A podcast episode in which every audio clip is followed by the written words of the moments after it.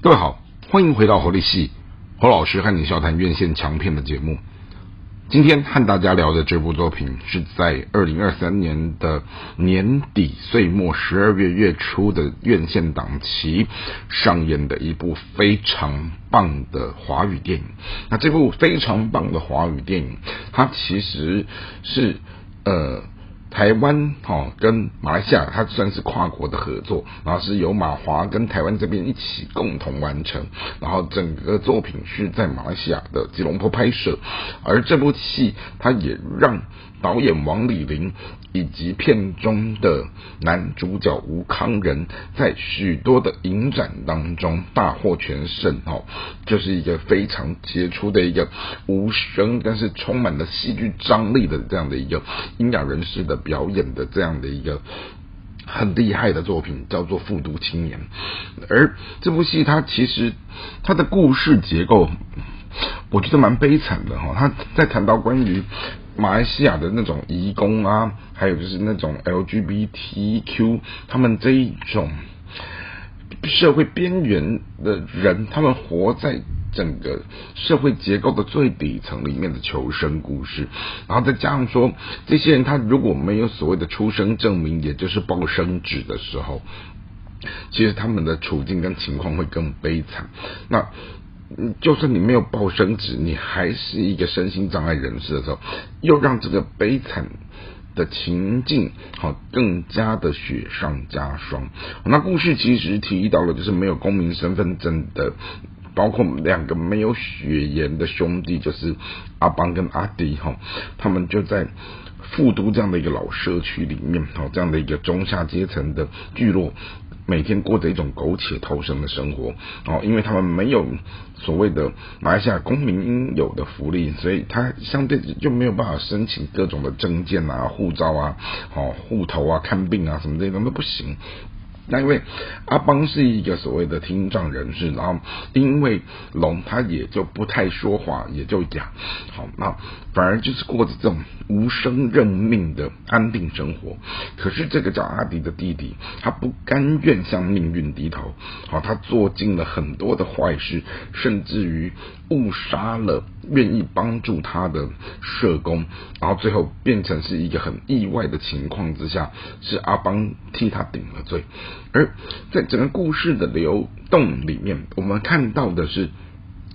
社会的不公义跟命运的这样的一个强势的宰制，让人无法翻身的时候，好，这里面充满了太多太多的悲歌。好了，其中非常讽刺的是，故事里面走到了阿邦坐牢的时候，好，有一个就是。监狱的这样的一个感化师，好，用一种完全无法同理的方式，好，试图要劝诫阿邦的时候，阿邦他觉得他自己并不配活在这个世界上，于是，在这样的一个。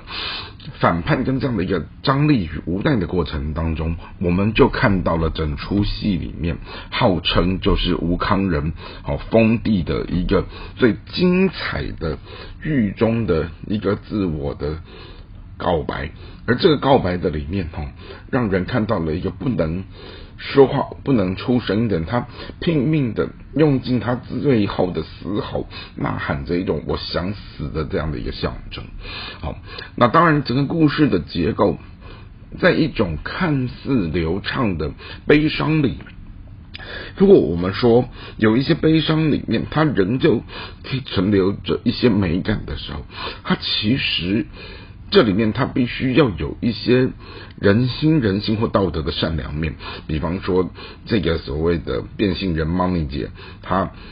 在一个所谓的同是天涯沦落人的过程当中，愿意收留、收养这两个无血缘的兄弟的时候，象征的不也就是一种多元成家里面背后的一种更广博的爱吗？那另外呢，也就是我们看到了，好，整个马来西亚。社会的这样的一个阶级不公的问题，好，那特别是这部戏似乎也想去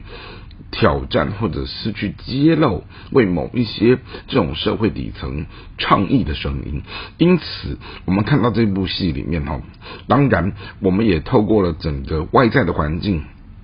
再度的肯定了这一位很厉害的国民影帝吴康仁。好，他在他的整个人生的生命经历历程当中，由于他自己本身也就是在一个残破的原生家庭里面，好，他在年少的时候负了恶，他必须好为了讨生活，做尽了各式各样的工作。好，然后呢，再加上说他慢慢的在一个。呃，穿越进入到演艺圈，从模特儿或者是这些所谓的配角哈这样的一个演出里面，渐渐的崭露头角的过程里面，因为他丰富的人生经历，再加上说他的那一种。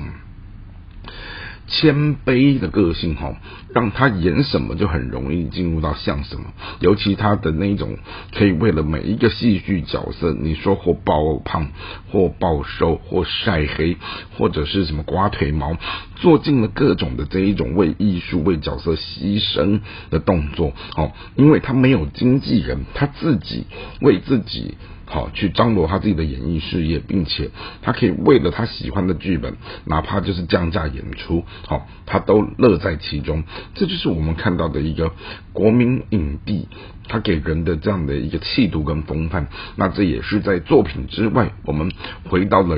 人本的身上的时候，我们从吴康仁身上学到了很多很值得效法的一个地方。因此，在今天的节目里，和大家介绍的这部电影。至二零二三年的岁末，好，台湾的院线档期上演的一部马华好的一个很棒的一个社会底层的写实电影，叫做《复读青年》。好，那也希望今天的介绍各位会喜欢，我们下次再会。